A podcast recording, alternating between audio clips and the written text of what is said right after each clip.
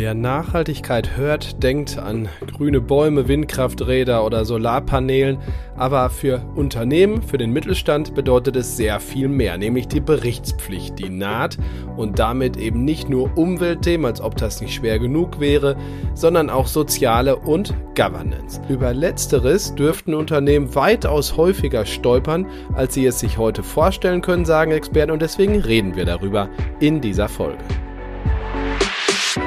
Markt und Mittelstand, der Podcast. Deutschlands Stimme für Familienunternehmen. Aktuelles und Zukunftsthemen rund um den Motor der deutschen Wirtschaft. Mit Thorsten Giersch.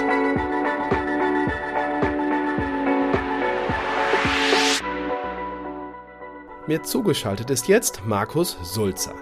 Er ist Mitglied des Vorstandes von EQS und dort zuständig für das globale Unternehmenswachstum. Er kennt sich bestens aus mit allem rund um Compliance, Regulierung und wie der Mittelstand davon auch manchmal überfordert ist. Ich grüße Sie, Herr Sulzer. Hallo. Grüß Sie, Herr Görsch. Schön hier zu sein. Vielleicht erst zu Ihnen. Äh, hier zu sein ist ein gutes Stichwort. Sie sind schon ganz gut in der Welt herumgekommen, oder? Ich sage gerade schon zuständig fürs globale Unternehmenswachstum. Ja, das stimmt. Äh, ich bin jetzt schon viele, viele Jahre mit der EQS Group ähm, und äh, habe davon aber einen großen Teil meiner Zeit im Ausland verbracht. In Russland, in Asien, äh, anderes internationales Geschäft verantwortet. Das war sehr spannend, sowohl geschäftlich, aber natürlich auch privat. Und was ist Ihr Lieblingsland, wenn ich mal so fragen darf? Welche Station war am schönsten? Die spannendste Zeit, glaube ich, da war ich auch noch ein bisschen jünger, war in Russland. Äh, das war einfach ein Erlebnis. Äh, hätte ich nie geplant hinzugehen. Äh, die Firma hat es ermöglicht, gefordert, wie auch immer. Ähm, und am schönsten zu leben war es ehrlich gesagt in Hongkong. Okay, ich könnte jetzt viele Fragen zu Russland stellen, das ist aber nicht das Thema dieses Podcasts. Vielleicht noch ein Satz dazu, was macht denn die EQS, äh, EQS Group, wir sprechen es ja Deutsch aus, äh, genau, also was, äh, wie helfen Sie mittelständischen Unternehmen? Wir sind äh, ein führender internationaler äh, Cloud-Software-Anbieter ähm, in den Bereichen Corporate Compliance, Investor Relations und ESG. Und unsere Kunden, tausende Unternehmen weltweit, äh, nutzen unsere Produkte vor allem, um regulatorische Anforderungen zu erfüllen, Risiken in den Unternehmen zu minimieren, äh, und auch intern und extern mit verschiedenen Anspruchsgruppen äh, transparent zu, zu kommunizieren. Ähm, und im Kern unserer, äh, unseres Angebots ist, ist eine Software, ist eine Service-Plattform, die wir EQS Cockpit nennen. Da frage ich direkt nach, was versteckt sich dahinter? EQS Cockpit ist eine, eine Softwareplattform und was wir in dieser Plattform tun, ist alle wichtigen Aufgaben äh, und Workflows von, von Compliance-Verantwortlichen zusammenzuführen. Also das Management von Risiken, das Lieferantenmanagement, Richtlinien, ähm, das, die Handhabung von Interessenkonflikten, äh, Training und das große Thema hinweisgebenden Schutz, ähm, was wir vor allem dieses Jahr und letztes Jahr in, in Deutschland und Europa äh, ein sehr wichtiges regulatorisches Thema ist. Komme ich gleich nochmal drauf zurück, aber vielleicht auch noch, um es einzuordnen für die Hörerinnen und Hörer. Wenn Sie gerade Kunden sagen, von welcher Firmengröße sprechen wir da? Also für wen ist Ihre Software was? Also wir bieten unsere Software für Unternehmen, äh, für, für kleine Unternehmen bis wirklich Großkonzerne an. Und wir haben auch Kunden ähm, mit äh, 50 Personen im Unternehmen, 50 Mitarbeitenden und wir arbeiten für Großkonzerne mit Hunderttausenden Mitarbeitenden. Ähm, Wichtig für uns äh, und das Ganze vielleicht auch äh, branchenübergreifend, das ist noch wichtig zu erwähnen. Ähm, für uns ist der, der wichtigste Kunde der, ähm, der ein Gesetz zu erfüllen hat. Ja, wie, ähm, wie das, das hinweisgebenden Schutzgesetz, das äh, Lieferketten-Sorgfaltspflichtengesetz. Und diese Unternehmen haben Herausforderungen, die Gesetze zu erfüllen. Äh, und dort setzen wir an äh, mit unserer Software, um zu sagen, äh, liebes Unternehmen, äh, du kannst es äh, sehr einfach äh, und zügig mit, mit unserer Software erfüllen, somit das Gesetz erfüllen und auf der anderen Seite ähm, aber eben auch äh, andere Anforderungen, die ein Unternehmen im, im Rahmen von Compliance, Investor Relations und ESG hat, äh, umsetzen. Also mit einem Zwinkern im Auge würde ich sagen, Sie sind große Fans von Brüssel, äh, nehme ich mal einfach an, und äh, dem, was sich auch der deutsche Gesetzgeber dann einfallen lassen muss. Manchmal gut, manchmal schlecht kann man äh, kommentieren, tun wir ja auch andauernd. Aber ganz konkret, ähm, ESG-Berichtspflicht, Teile davon haben Sie ja gerade schon genannt, das ist es ja auch unterzugliedern in verschiedene weitere Gesetze und, und äh, Verordnungen das ist doch wirklich viel Aufwand für, für mittelständische Unternehmen und der wächst gerade ja nochmal rasant, oder? Der Aufwand wächst, gar keine Frage. Ähm, und äh, natürlich ist, ist jede rechtliche Anforderung, die neu kommt, zuerst einmal Aufwand. Ja, das ist personeller Aufwand, das ist äh, finanzieller Aufwand. Ähm, das ist so. Ähm, die Frage, die wir uns stellen müssen, ist, warum macht es äh, der Gesetzgeber? Ähm, und da gibt's ja äh, gute Gründe, warum äh, Unternehmen jetzt äh, quasi genötigt werden, aus deren Sicht ähm, gewisse Sachen zu erfüllen. Ähm, vielleicht kommen wir da auch noch mal drauf. Ähm, aber wie schon gesagt, äh, jede rechtliche Anforderung kann heutzutage mit Software ähm, relativ einfach ähm, erfüllt werden. Ähm, Software kann helfen, Aufwand zu reduzieren, so dass wenn wir uns die Themen anschauen, die ich hier und da schon angesprochen habe, mit Hinweisgeberschutzgesetz, mit Lieferketten-Sorgfaltspflichtengesetz, ähm, Unternehmen, bisschen abhängig von der Unternehmensgröße natürlich ähm, und der internationalen Aufstellung, da auch ähm, zügig die, die gesetzlichen Anforderungen er, erfüllen kann idealerweise natürlich ein Stück weit darüber hinausgeht. Wenn ich jetzt frage, wie das genau geht, muss man vielleicht ein bisschen unterscheiden, die, die Firmengröße. Also nehmen wir mal das, das Gros in der Mitte, so 250 bis vielleicht 10.000 Mitarbeiter oder ein paar tausend. Ich, wenn wir uns diese Unternehmen jetzt vorstellen, die meisten davon sind ja unsere Hörerinnen und Hörer aus diesem Bereich, wie kann Technologie denn genau da ansetzen? Die Unternehmensgröße ist super, ähm, weil auch äh, wir sehen so unseren, unseren Sweet Spot so in der Größenordnung, die Sie erwähnt haben. Ähm, wie Technologie unter, unterstützen kann, hängt natürlich äh, ein Stück weit von, von der Gesetzgebung ab und hängt auch sehr davon ab, ob Unternehmen jetzt einfach äh, tick the box das Gesetz erfüllen wollen oder ähm, ob sie, ob sie ein Stück weit darüber hinausgehen wollen. Ja, aber wir nehmen, nehmen wir mal das, das Hinweisgeberschutzgesetz, ähm, was Unternehmen ja verpflichtet, Meldekanäle für Missstände einzuführen. Ähm, und äh, idealerweise das auch anonym äh, anbietet, also anonyme Meldungen zulässt.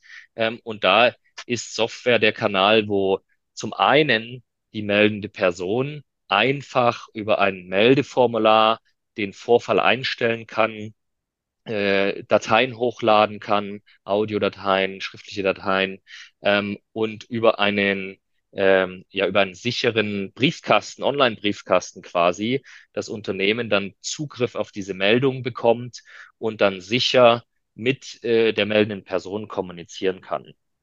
Damit wird das Gesetz erfüllt. Ähm, das System ermöglicht auch automatische Rückmeldefristen ähm, und ähm, und das zeigen die verschiedenen Whistleblowing-Studien, äh, Hinweisgeberstudien, die es so gibt, ähm, dass, äh, dass der der Anteil derer, die anonym melden wollen, schon über 50 Prozent liegt ähm, und damit natürlich viel mehr Missstände aufgedeckt werden. Spannend wird es übrigens dann ja, wenn wie es dann weitergeht. Ne? Also äh, ist das noch Ihr Bereich oder sagen Sie, wir stellen hier die Software und der Rest ist uns eigentlich egal? Oder äh, haben Sie da auch natürlich eine Idee, wer, wer dann diese Daten bekommt und damit eventuell dann umgeht? Kommt eine Meldung rein, die wird als, äh, als relevant äh, kategorisiert. Ähm, wie die Unternehmen dann damit weiterarbeiten, das sehen wir auch gar nicht. Ähm, wir haben gar keinen Zugriff äh, auf, äh, auf die Systeme, auf die Daten der Unternehmen. Das heißt, das wird unternehmensseitig entweder intern oder über externe Berater, Ombudsstellen, Rechtsberater und ähnliche ähm, dann abgebildet. Das Einzige, was wir immer wieder über Studien, die wir auch mit Hochschulen zusammen machen, immer wieder erheben, ist, ähm, wie relevant sind die Daten, wie viele Daten sind irrelevant, um welche Bereiche geht es. Und da haben wir mit dem, dem Whistleblowing-Bericht ähm, ganz schönes Studienmaterial, um zu sehen, wie sich das auch über die Zeit äh, ver äh, verändert. Welche technologischen oder auch personellen Voraussetzungen braucht es in Unternehmen, die, um, damit man die mit ihrer Software was anfangen können? Grundsätzlich aus meiner Sicht braucht es erstmal Bewusstsein ähm, über das Gesetz oder die Gesetze und äh, über die Wichtigkeit der, der Thematiken Compliance, Nachhaltigkeit, äh, ethisches, ethisches ähm, äh, Verhalten. Ich glaube, das ist ganz wichtig und das kann intrinsisch motiviert sein, ja aus dem Unternehmen herauskommen. Das kann extrinsisch motiviert sein äh, über die Gesetze, über die wir ein bisschen gesprochen haben. Ähm, aber das ist aus meiner Sicht die Grundlage. Und dann ähm, gibt es natürlich die organisatorischen Anforderungen. Das heißt, die Frage, wer kümmert sich um die Themen? Ja, wer, wer ist Compliance verantwortlich im Unternehmen? Ähm, da wird man in größere Unternehmen, äh, etablierte Unternehmen gehen und sagen, natürlich gibt es eine Compliance-Abteilung, aber es gibt auch sehr, sehr viele Unternehmen, auch mittelständische Unternehmen, die größer sind, ähm, wo es diese compliance-verantwortliche Person noch gar nicht gibt, ähm, oder das Thema so rechts und links äh, ein bisschen mitgemacht wird äh, von Geschäftsführung, von der Rechtsabteilung. Also das ist, das ist natürlich mal die Basis. Äh, und ansonsten ist das Schöne an Cloud-Software, dass es keine technischen Voraussetzungen auf Unternehmensseite braucht, sondern was es braucht natürlich ist, dass die Unternehmen gemeinsam mit uns, abhängig von der Komplexität, dann schauen, wie das System aufgesetzt wird, dass es für die Unternehmen passt. Gibt es die kleineren, die sagen, ich möchte einfach eine fertige Lösung, möchte mir keine Gedanken darüber machen. Und es gibt natürlich die komplexeren Unternehmen, die sagen, ähm, äh, gewisse Rollen und Rechte möchte ich festlegen, wie wir das in verschiedenen Ländern ausrollen, möchte ich festlegen und so weiter und so fort. Äh, das ist aber eher auch ein organisatorisches Thema, inhaltliches Thema. Technologisch wird es aufgesetzt und dann läuft es. Ja, aber bis es läuft, braucht es ja Bewusstsein, haben Sie eben gesagt, und auch eine gewisse Bereitschaft zur Transparenz, oder? Also wie geht das jetzt auch bei denen, die vielleicht nicht direkt ab 2024 schon äh, die ganz großen Berichtspflichten in jedem der Fälle haben, wo ihre Software zur Verfügung steht? Also sehen Sie eine steigende Bereitschaft, A, überhaupt äh, sich um Compliance in einer anderen, intensiveren Art zu kümmern und B, dann auch noch mit äh, Technologie wie, wie der Ihrigen?